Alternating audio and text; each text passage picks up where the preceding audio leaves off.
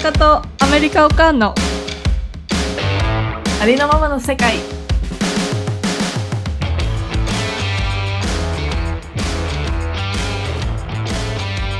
はい。はい。どうもお疲れ。3週目です。今週は。はい。今週もやってきました。先週はねちょっとあ私たちが できなかったのは2人ともねそうそうそういろいろあってね。いろいろあって。はい。あちなみに私アメリカおかんのミキです。あ大阪岡のりえです。もう覚えてもらったかな、うん。まあじゃあどんどんい行こうか。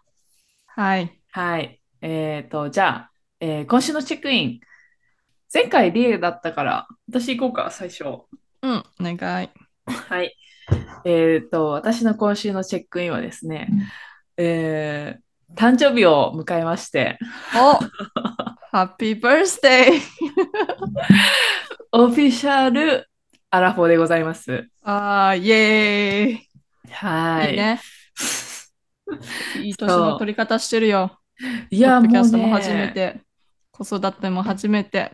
ね。30代すごい生き生きしてる。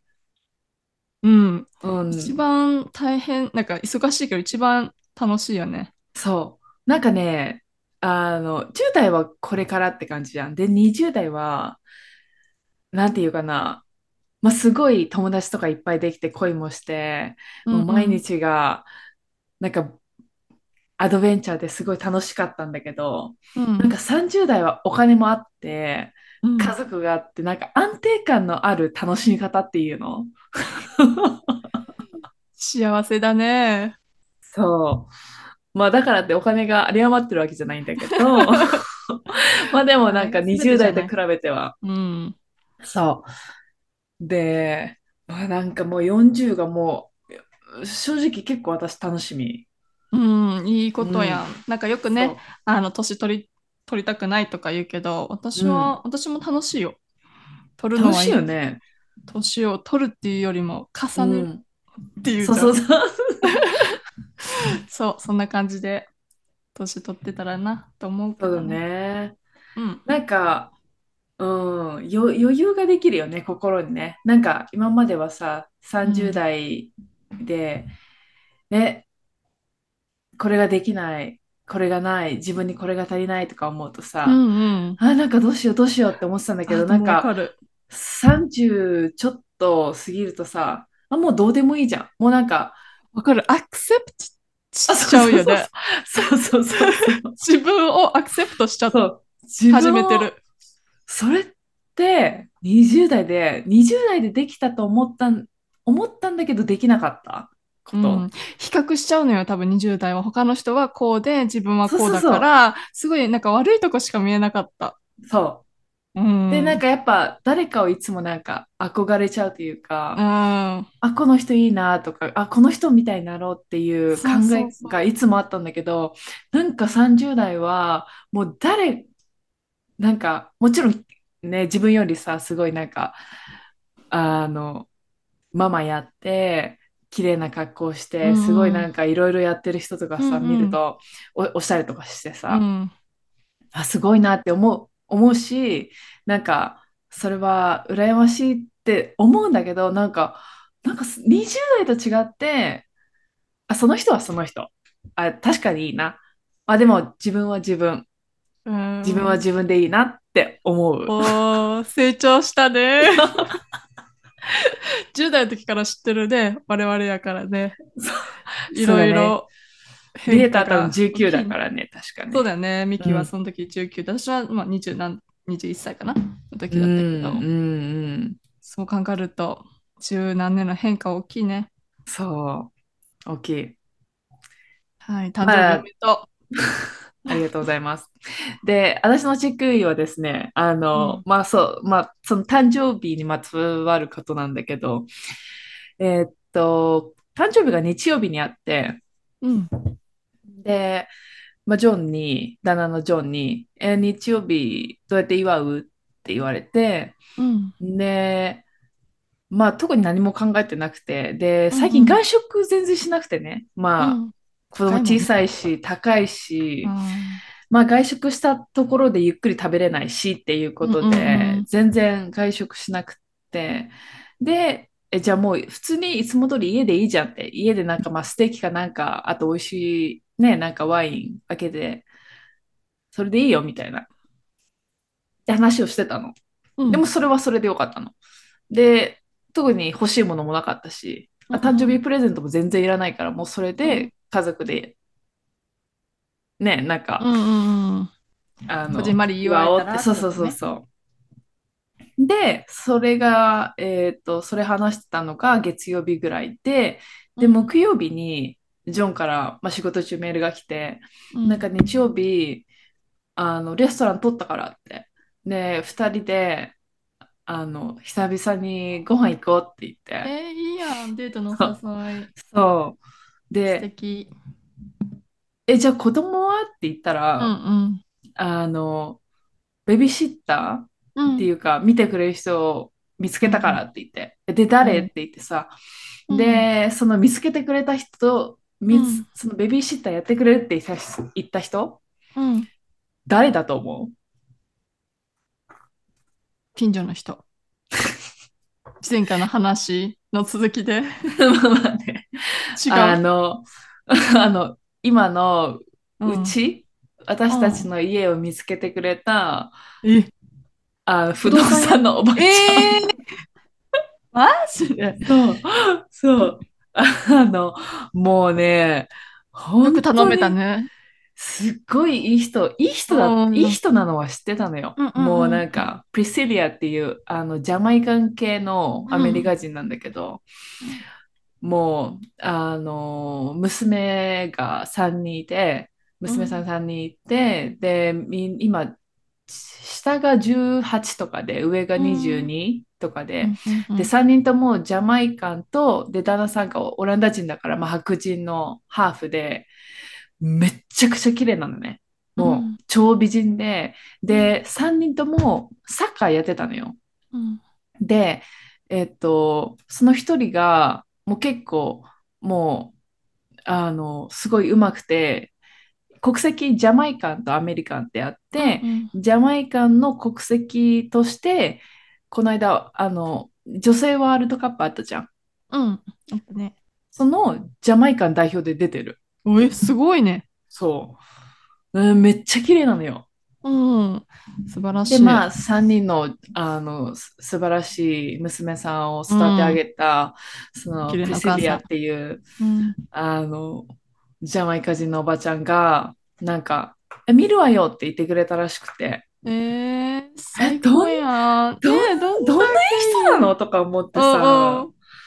うん、ねえ、え、本当に？っつって、で、当日5時ぐらいにうん。子供ドロップオフして、あの、うん。その、あの、プシリアのね、家にうん。ドロップオフして、それで、わ、楽しんでおいでっつってさ、うん。で、レストラン行って、もう超ウキウキだったわけよ。もう、もう、なんていうの？で、デートがさ、久久しぶりだっ々た。そうで、レストランで静かに食べれるのが久々。そうそう、あー、ねえ、感動するよね。感動する。もうだから、あの、コース料理頼んん頼んでくれてて、もう、あの、調子乗って、ペア、ワインペアリング。ペアリング。テンション上がるやつね。もう超、久々に飲んだからさ、で、しかもたまたま、あの、担当になってくれたサーバーの、あの、黒人のおじ、うんうん。おっちゃん？うん。もうなんか見た目はすっごいね、なんていうの、あの、笑ってくれないんだけど、心は優しい感じの黒人の おっちゃんがサーバーで、うん あの、ワイン、ワイングラスの半分、ワイングラス半分以上そそそって、注いでくれんのよ、毎回毎回。うんうん まあ、すごい料理も美味しかったし、うんワインも美味しかったし、いいじゃん。帰りは、帰りはマジちょっと吐きそうって言って寝かしてもらって。最高やん。そう。まあ、ダウンタウンだったから、まあちょっと1時間くらいかけて、郊外に戻って、で、1時間寝かしてもらって、子供を迎えに行く頃には、うん。正気に戻って。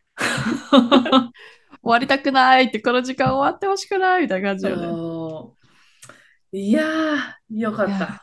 その時間があるから頑張れるんだよね、おかんは。いや、本当になんか忘れ、忘れかけてた。ああ。そいや、ジョーに感謝だね。本当に。う。ね。なんか、愛があるなって。あると思うよ、本当に。もう、うん愛されてると思うよ。うんありがとうございます。まあでもその、なんか、まあ、ジョンにも感謝してるけど、やっぱりその、引き受け、ベビーシッターを引き受けてくれた、その、プリシリア、プリシリア、プリシリア。うん。うん。おばちゃんにもすっごい感謝してて。うん。で、彼女と、あと、姪っ子と、うんあと、その、彼女の旦那さんがいたのね。うん迎えに行った頃には。うんだからもう3人でずっと見ててくれてて、夜の11時近くまで。で、アメリカのベビーシッター事情なんだけどさ、うん。あの、まあ家族がいないじゃん、こっち。で、友達とかもい、ね、まあまあいるけど、まあ、うんうん友達でもほとんどみんな子供いるから頼みにくいじゃん。うんで、あの、今まででアメリカに来てベビーシッター頼んだの3回ぐらいしかないんだけど、ま超頼高いって言ったよね。そう、頼まない理由がマジ高いっていう、その1ヶ月、1時間、うん。いくら？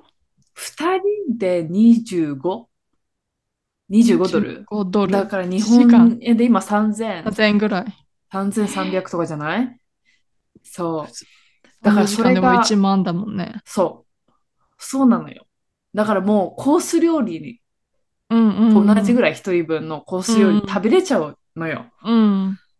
そう。で、あの、ベビーシッター、まあ5時間だとして、で、プラス、うん。えっと、なんだっけ、えっと、チップでしょ ?20% でしょそっか。だから3、30ドルだとしたら、その、100、150?150 150ドルにチップ180ドルでしょうん。で、まあ人にもよるんだけど、送り迎えのウーバーとかさ、タクシーとか、その、そっちも、ああれか。車持ってない人だ。うんそうそう、人によるけどね。で、あと、ご飯、夕ご飯とかさ、へそれとか全部含めたら、もうその5時間のベビーシッターだけでさ、2万、2 2万万くらい5千ぐらいなのよ。うん。もうアホかじゃん。で、だからそこで、それでベビーシッター使ったらさ、なんか、中、中堅のレストラン行くのがもうバカバカししいじゃん。うん。だからもう相当いいレストラン行くか、行くかしないきゃもう使わないよね。うん。うん。そう。まあそんな感じで、それが、あの、アメリカのベビーシッター事情なんです。ね。そう。日本だったらママにそ即刻頼んでんだけどさ。そうよ。そうなのよ。ただだし。うん安心。だし。そう。ね。それね。そうそうそうそうそう。そうなんです。まあそれが私のチェックインでした。はい。はーい。え？帰ってきた。鍵、鍵ないの？鍵。鍵どうしよう。一旦、休憩する休で。憩かな？じゃあ休憩で。はい。はーい。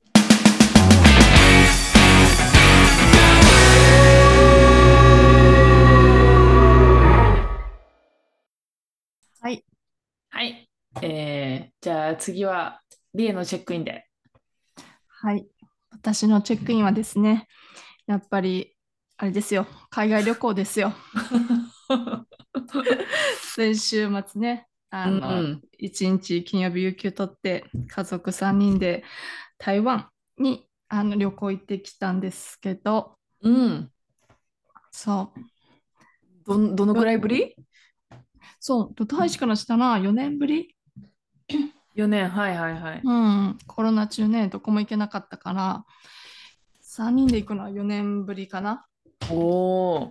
だから記憶、大して多分その前は2歳とかだったから全然覚えてないんだうよね。ん、うん。うん。ね、ベビーカーもいらないし、もう6歳にもなって楽だなと思って。あ身軽でね。そうそう、身軽うで、もうん、自分で歩けるし。うん、うん、うん。そうそう。で、金、土、日かな？うん。うん、?3 泊4日で、台北だけだけど、うん。あの、遊んできたわけですよ。はいはい。そう。まあね、あのーその中で、なんだろうね、仕事でも行ってるじゃん、台湾。うん、うん、うん。月一で1週間行ってるけど、なんか家族と行くのってやっぱ全然違うね。う もう当たり前やけん、ど。やっぱね、楽しいし、なんか見せてあげたかったのよね。なんか自分がど、どこにいてたのかとかさ。うん。うはん。で、かつ、私のちっちゃい頃も、なんかお母さん、言ったっけ？あの前の回で、お母さんも結構出張する人いはいで、はい。うん、とか、その、まあ、中国なんだけどね、そのうん、お母さん生まれはね。うん。で、そ、そえ、多分営業やったと思う。その時も、なんかこう、みんなでご大人がご飯食べる時に、その子供をこう連れて行く習慣があって、特になんか ご飯、なんかお、なんか大人数でご飯食べることがすごい多かったのよ。私の記憶の中で。うん、うん、それなんとなく、まあいいなとか思って、なんかいつか子供あの連れて行きたいなみたいな、紹介したいなって思ってたから、うまあ、実ん、現じゃないけど、うできてよかん。ったなと思って、その現地の、あの方も、あ、お客さんと会った私、んだ。そうそう、代理店の人が、うん。そう、夜ご飯一緒に誘ってくれて、ええいいね。そうなのよ。で、全然ね、大志も全然人見知りしないから、うん、あの言葉はちょっと分かってないと思うけど、うん、うん、うん。結構、その環境が、環境？なんかその、みんなでご飯を食べることが、自分がちっちゃい頃あった光景が、う今、大使にん。もその実現できてるのが、え、なんかいいって思って。なんていうんですか？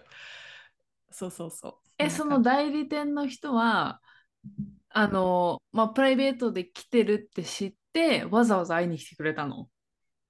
もう別なんか言うつもりなかったけど、なんかの電話でさ、直前に、うん。実は行くんだよね、明日からみたいなって言ったら、もう全然ウェルカムだし、こっちもなんか休日で休みだから一緒にご飯食べようよみたいな言ってくれて、優しいね。嬉しいよね、そういうの優しい。いや、本当にみんな人が優しくて、うん。超感動した。うで、便利だん。し、うなんかえん。MRT もあって、なんか台湾は日本から近いじゃん。うん。うん。飛行機で3時間ぐらいで行けるから、うもん。う楽。うなんかかい、ちょっとん。海外行きたいなって思うときに、アメリカだそうだね。そうと遠い。けどね。そまあね。うん。安いしう。ね。今、ほら、航空、あれ、格安航空も飛んでるじゃん。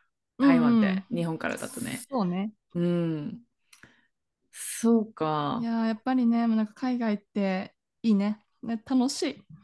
日本え、と違う。よ。めっちゃ楽しいうね。ご飯もん。違うし、人も違うし、そういうのが好きって改めて思ったそね。う。そうだね。なんか、な、な、日本は日本で、私が今さ、その家族3人一緒に日本に行くともうそれがもう海外旅行だからすっごいうん楽しいの。うん。うん。だからやっぱりなんか自分が今生活の何基盤としてるとうん。ころと違うところに行く何家族と行くっていうのがやっぱなんか楽しいよね。うなんか、ん。うーん。久しぶりにいやいや、味わった。うんそ4年か、そんな経つんだ。なんか普段ね、リエのプライベートのインスタ見るとさ、結う。構うん。いろんなとこ旅してるから、国内だけだよ。だから、行けなかん、ったからさ、これうまで。ん。なんかその間にパスポートも切れてたしね。だなは。はいはい。それぐらい行ってなくて、でももうこれからね、ちょこちょこ行けるから、もちろん、なんかいろんなとこ行きたいなと思って、年そうだ一ぐらいね。で。その感覚って大事じゃない？ね。子供が大事。海外に行くうん。多分喋れないけど何かしらね、うん感じ取ることもあるし、うん。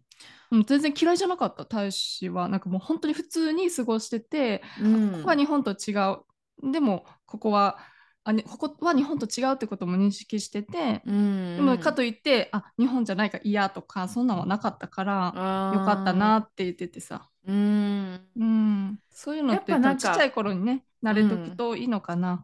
だと思う。海外慣れってやっぱあるんじゃない？うんうん。私も日本に来てから、フィリピンから日本に来てから、やっぱちょこちょこ、あの、おばあちゃんに会いにフィリピンにとかに1年、2年に1回行ってたけど、うん。やっぱ行くたんびにすごい楽しかったし、うん。なんかやっぱ行ったら行ったで、あ、ここは日本と違うって思ったし、うん。人もね、食べ物ももちろん違うし、うん。やっぱなんか、そこに行く自分に、自分に気づけるじゃないけどさ、うんうんなんか違うよ。やっぱわかるんだよ、子供でも。そうだと思う。うん。そうそう。その、いいつもいる場所と違うっていうか、その環境が違うっていうのはやっぱわかるんだよね。うんうん。なんか大人だけで行くよりも子供を連れうん。行くのもすごい違うからうん。楽しかったね。なんかそう、ソダリティの人が夜にね、こう山道を走って行って車で走って、その茶、お茶を飲むティーハウスみたいなとこ連れてってくれたの。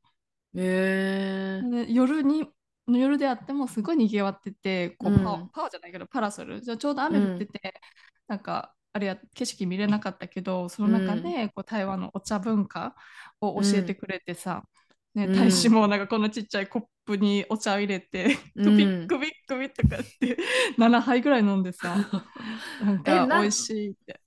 ごめん、その台湾のお茶文化って何？そう、夜行くの？夜お茶を飲むの？ずっと飲んでるよ。なんかね、お客さんとか行っても常にお茶入れてくれるんだよ。なんかもうお、カフェみたいな？そうそうそうそう、多分。で、そういう。うお茶ハウスみたいなとこに行って、なんかいろんなお茶をちょびちょび飲みながら話す。話す。そうそうそう。へー本当にカフェみたいな感じだと思う。いいね。そう、それもね、体験できたの。いいじゃない。そう、それがうん私のチェックインです。はい。ありがとうございます。はい。はい。じゃあ、えーもうぶ休憩したんで続けちゃいましょうか。はい。です。はい。今週は前先週からに引き続きテーマをね決めて、あのお話ししようということでうん。今週のテーマ何しようかなって思った時にバイリンガル教育について、はい。ちょっとお互いの考えをはい。について話せたらなと思ってうんます。うんはい。じゃあどっちから行く？ミキから行こうか。私から？おえーっとね、ちょっと待ってね。ちょっと待ってね。えーっと、バイリンガルね。もうバイリンガルだもんね。だって言ったら普通に育ててもバイリンガルじゃん。いうっすあ、子供が？子供が？そうそうそううんうん。そうだね。えーっと、ごめん、ちょっと一応、この、この収録の前にね、バーボうんンツーショット行ってるからさ。ちょっと待って。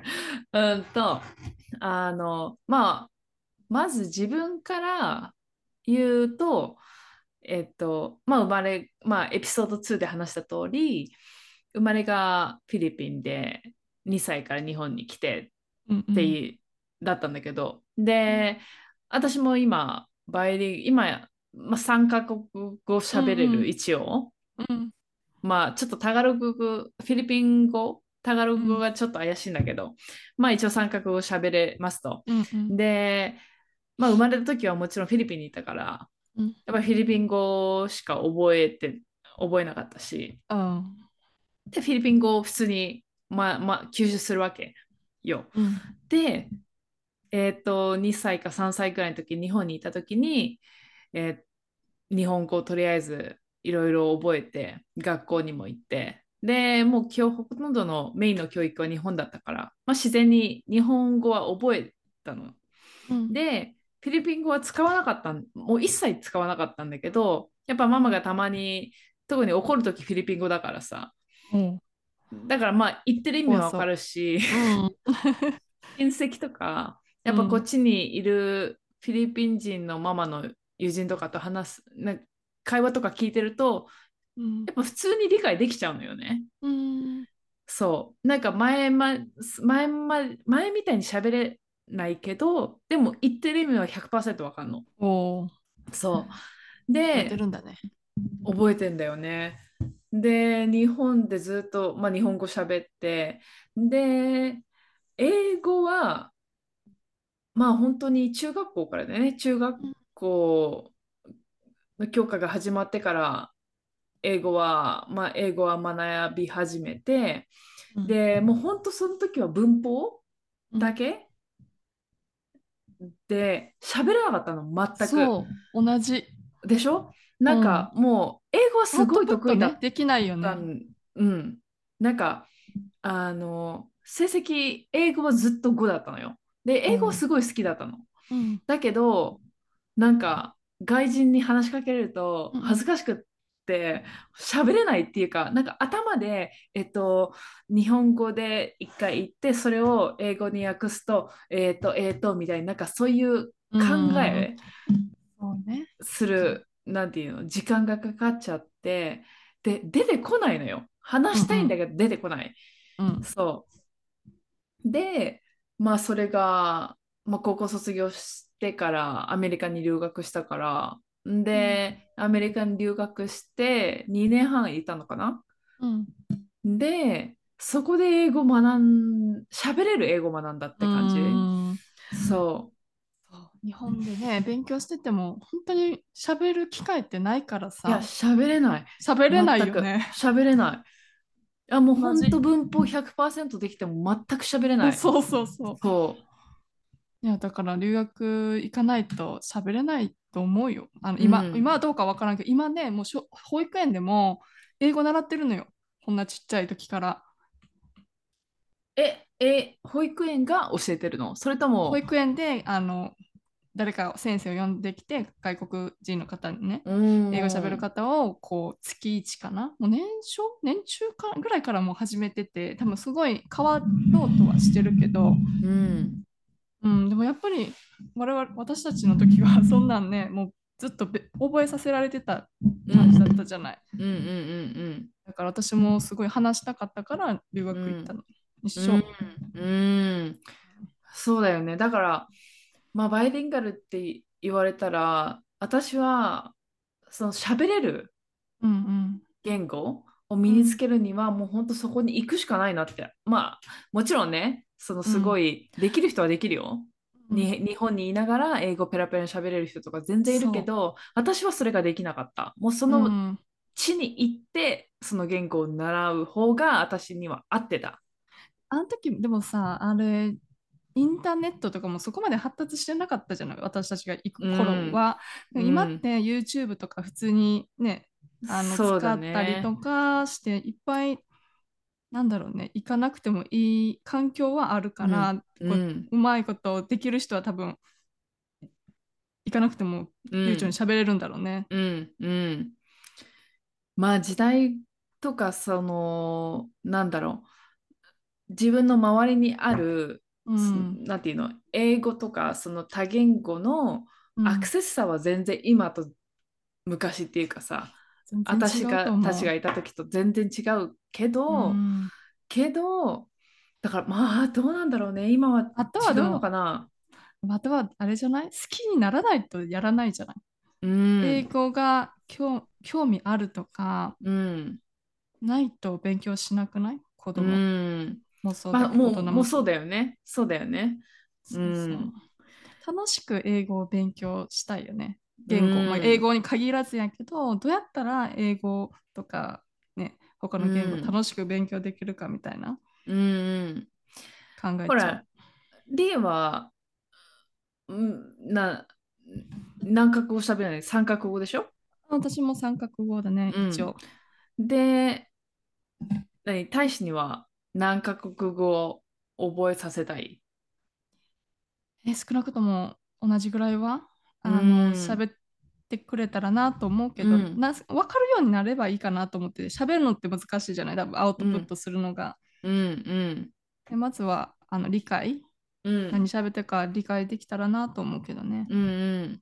うん今うん。なんか実際にやってることとかある？そのバイ、バイリンガルとか、マルティリンガルっていううのかな？ん。何す、するには。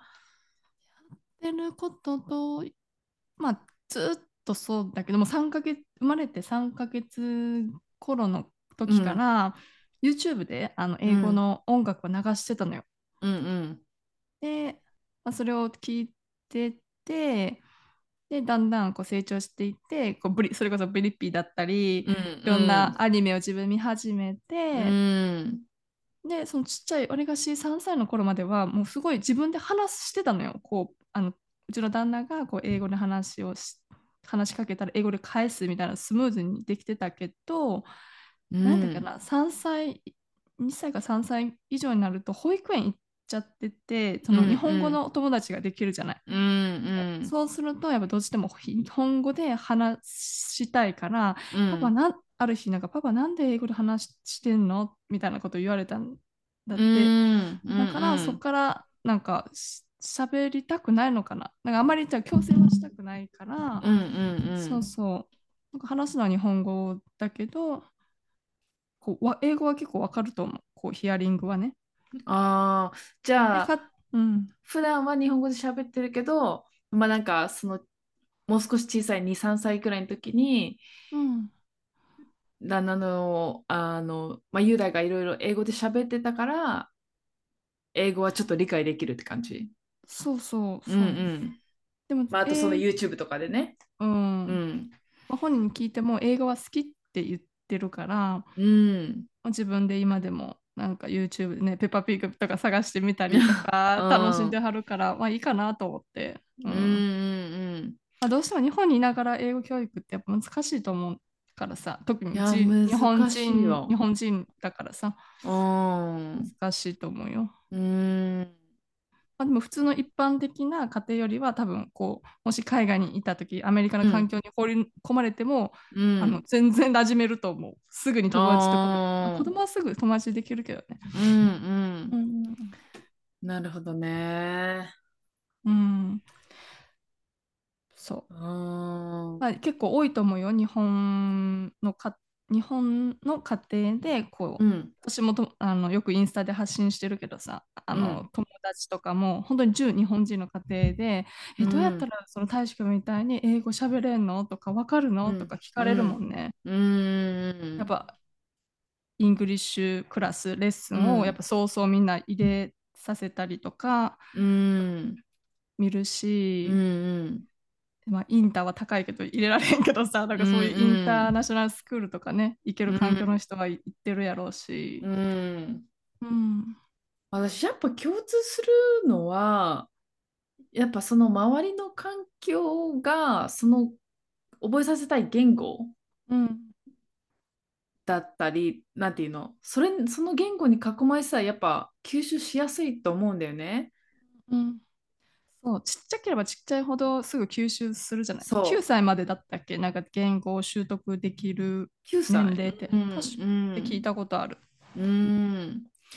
私、英語をちゃんと習得したのは18、19だったけど、でも、やっぱ、若い時の方が、うん若いっていうか、もう少し小さい時の方が、その、発音とかもっと綺麗うん。そう。で、私、私の日本語にはなまってる？私人のこと言えないからさ、あんまりそこの議論はしないとこう。めっちゃ日本語変って言われる。私も結構日本語中途半端なんだけど、そうでも。なんだろう、そんな方、うちのママと比べたら、そんなうん。片言じゃないと思うんだよ。うん。そう。で、それを流流暢だよ。し、親睦会を、親睦会って呼んじゃう。チーム使い面白かったね。ちょっと、ちょっと待って。それね、私ね、あの、まあ、それエピソード2の、あうん。の、エピソード2だよね。その、そうそうそう。前回。あれね、私なんであれ親睦会って呼んでたか分かったの。あの、むつっていう漢字が、あれ、うんむつって読むんだよ。むつとも読むの。むつことか、ああるやん。なんか昔の方でむつとかいう人ね。私ね、中学校の友達に、むつみっていう人がいたのよ。その漢字に美しいで。うん。で、私、むっちゃんって呼んでたの。うん。だから。もうその、だから、むっちゃんのせいです。むっちゃん聞いてます。むっちゃんのせいにされてます。でも、なんか言語入れれば入れるほど情報ね、なんかごちゃ混ぜになるよね。それはすっごいね、あの、いい、わ、なんか、あかなって思うところ。うーん。多分日本語をしっかり分かってたら、それを軸にこううん英語とか中国語を発展できるけど、日本語うんすらもうなんかこうグラグラしてるやんか、私は。いや、私もそう。グラグラしてるでしょ。うんグラグラしてる。だから、なんか本当に変な言葉を使ってるなって思う、このポッドキャスト聞いてて。リスナーの皆さん、日本語を教えてください。いや、なんか、私も英語、フィリピン語、中国語、中国語じゃない、タガログ語、全部中途半端だからさ、ねそう、中途半端なままだよ。育った感じ。うんうんそう。そう。だから、通じればよくない？今更、あの、こう、開き直って言うと、通じるよね、うちら。うん、もうアラフォーだからね、そんなの気にしないでよ。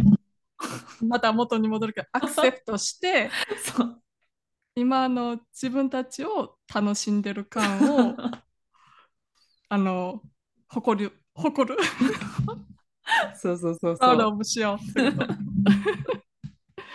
はい。なんで、アラフォーでも、ないくつでも、まあ楽しめればいいと思うよ。まあなんか言語はね、正直やろうと思えば何歳でもいけると思うんだよね。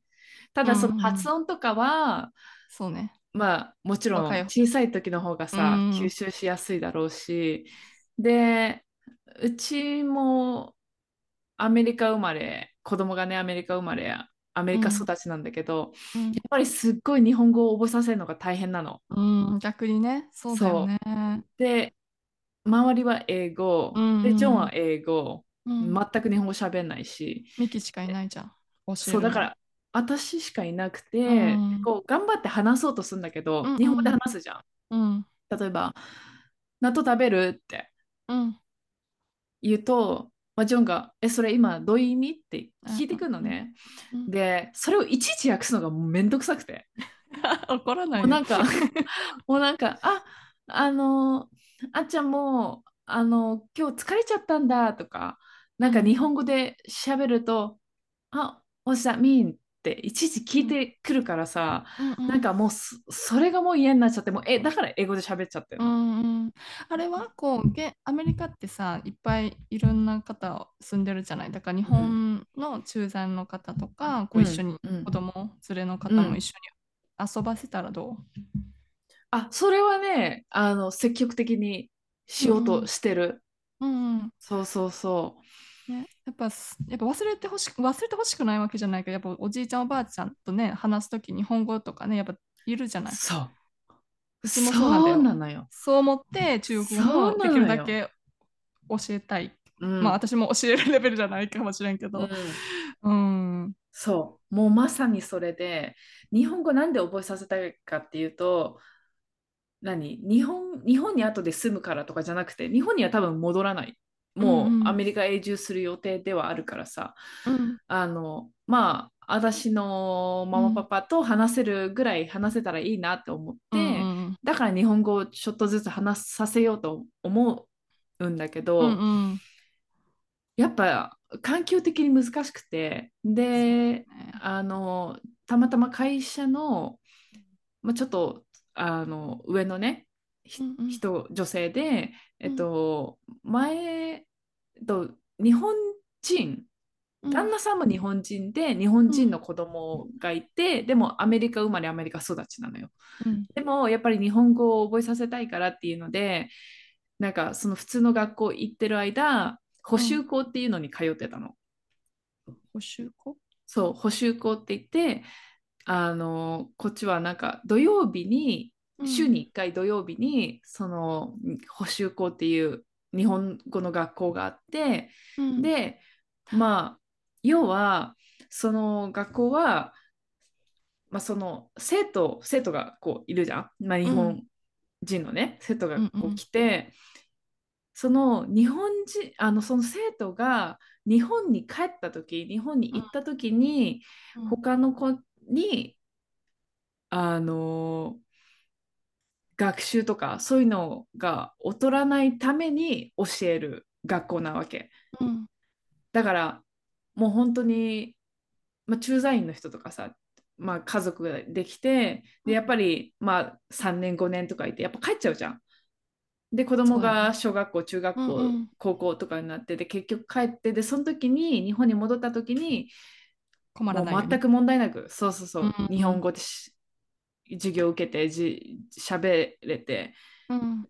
で、その、それをアシストするための学校なの。うん。だから、なんだろう、もう、うちのママとパパと話すために、うん。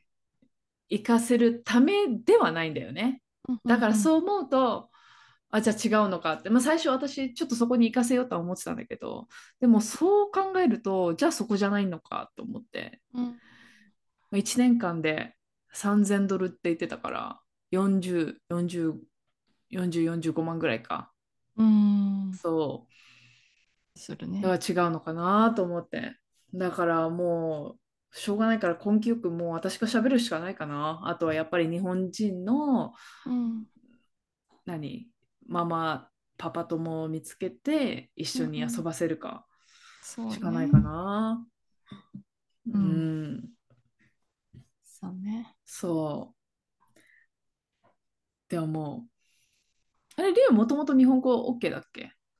あ全然私だから全く分からん状態で9歳の時日本来たからだから9歳 ?9 歳か。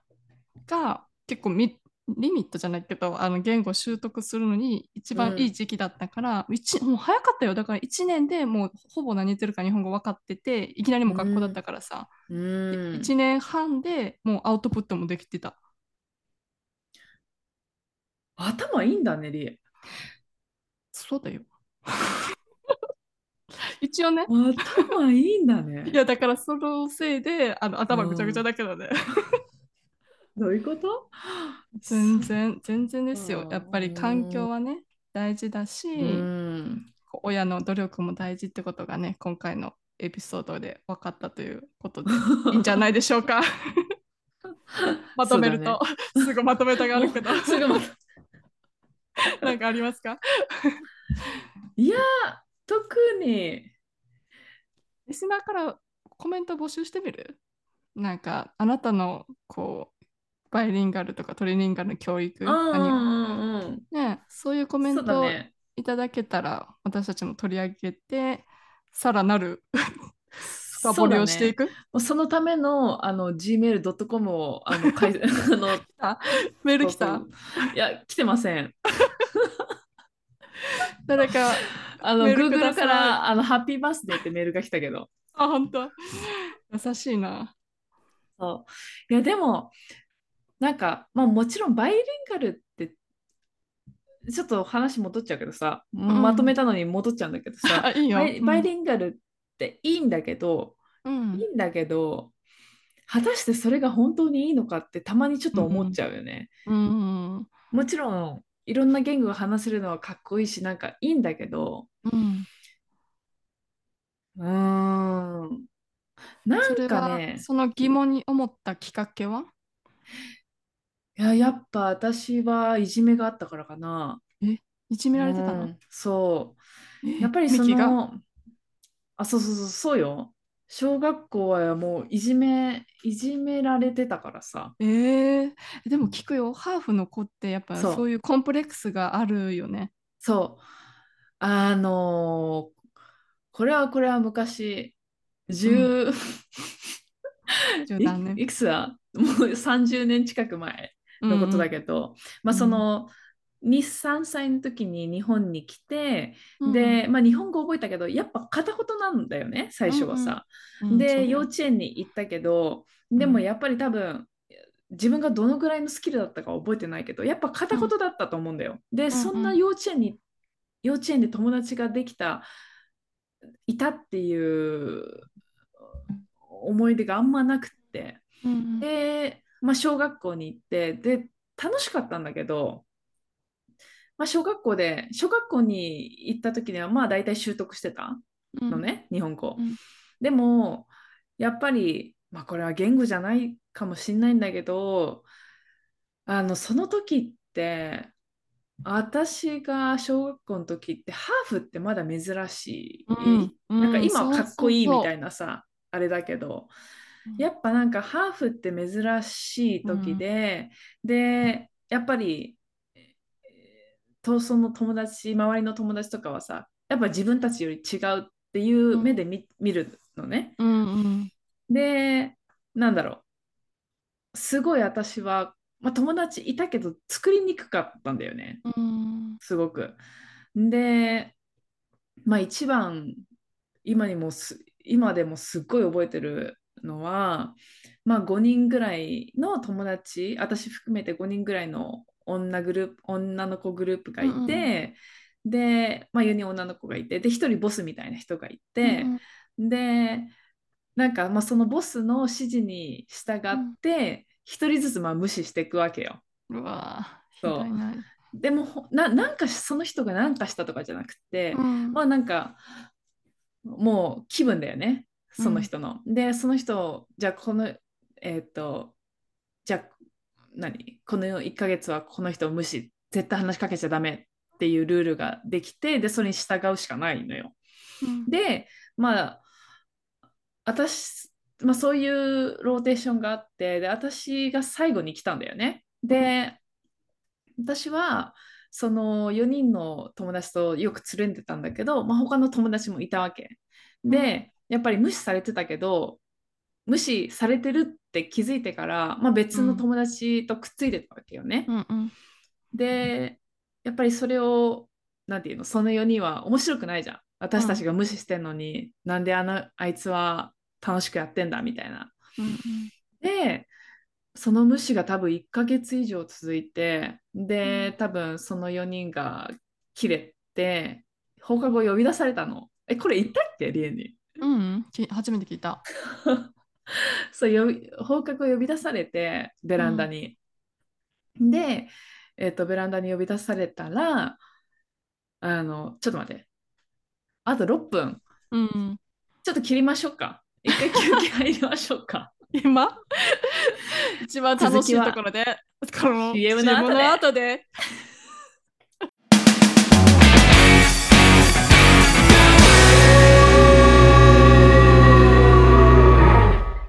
そどうぞ。続きを。う。そうそれでえっと、学校のベランダにその4人に呼び出されてうん。でメモ帳あるじゃん。メメモ帳4枚渡されてでそれをなんか声出して読めって言われて。でその読んだわけようん。で、そのメモ帳に書かれたことがもうあまりにもなんかすひどいひどい。ひどいっていうかまあ誰を傷つけるための私色が地黒だからうん。まあ、黒いとかさ、キモい、うん。あと、国に帰れとか、ひどいね。とか、で、まあなんかそういうのがもうびっちりその4う人ん。がもううん。隙間がないぐらい4人がそう書いたその愚痴がバーって書いてあって、私それをい一個ずつ読まないといけなかったの。もうそれがすごい辛かったし、で、まあそれが辛いかった、その1。で、その2が、うん。あの、自分の母親のことも書かれてたのね。うわそう。で、もちろんママはフィリピン人じゃん。うんうん。で、なんか、もう、あの、フィリピン人、貧乏とかさ、なんかそういうの書かれててさ、もうなんか自分よりすごい、その家族のことまで書かれてたっていうのがすごいうん悔しくて、うんうん。悲しくて、ねそんな言われる筋合いないよね。いや、でしょ？うんで、まず、私は何にもその4人にしてないし、うんうんで、なんでこんなことされないといけないんだろうと思って。で、まあその時小学校6年生だったんだけど、まあとりあえず家に帰って、で、そのあったことをプロセスしようと思ったわけよ。うん自分の中で片付けようと思ったんだけど、なんかできなくって、で、とりあえず、両親には言いたくなかったの。うんなんか悲しませたくなかったしうん、なんかがっかりさせちゃったらどうしようとかさ、なんか思っちゃって、とりあえず自分のい部屋に閉じこもったんだよね、その夜は。で、私、部屋に閉じこもったことがないの。うんてか、自分の部屋に行かないの。その、勉強机しかなくて、勉強しないから。嫌いだからし嫌いって言ってたもんねさっきそう。で、やっぱ、両親はおかしいと思って、で、夜ご飯も食べなかったし、で、夜ご飯もママが片付けて、で、夜の9時ぐらいにやっぱおかしいっつって、ちょっとどうしたって二人に呼び出されて、うん。あの、聞かれて、うん。で、行ったら、えっと、まあ、こういうことがあったんだ、今日はって話したら、まあもちろんママはショックだったよね。あの、うん。じ、多分まあママも覚悟はしてただろうけど、やっぱショックだったんだよ。やっぱ自分の娘がそう言われて、自分の国、自分がね、日本人じゃないせいで、そうだよ。そう。で、私、それ以上に切れてたのがもううん。私のパパで、うん。で、もう、すなんていうの、怒鳴りとかじゃなくて、もう顔、顔がもうすごい怒ったのを覚えてて、うんうんうんで、もうちょっとそのよ4人に電話して、うん。家に来て謝らせろって。うん。土下座させろって言って、うん。で、もう、もうママはさ、その時携帯じゃなかったからさ、うんうん。そのクラスの名簿とかあるじゃん、名簿あある表。ね。もうママが片言の日本語で、うん。その、私をいじめた4人に電話して、うんあうちの娘が今日あなたの娘にこうされて、もうすごい泣いて落ち込んでますと。で、あの、私の主人がすごい怒ってるんで、うちに来て謝ってくださいみたいに言ったんだよね。うんで、その4人のうち1人だけ来たのよ、お母さんと。うんうんもう10時ぐらいか、その時には。うんで、来て、なんか本当ごめんなさい、ごめんなさいって言ってて、で、その子も泣いてて。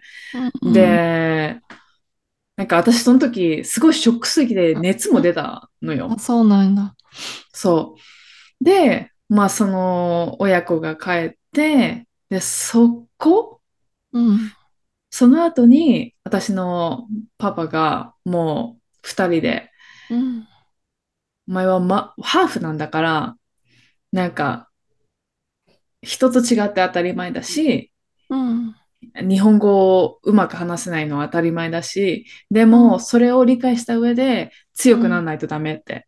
うん。それが、その言語とか人種のせいで、うん。まあ、弱くなっちゃダメよ、みたいな。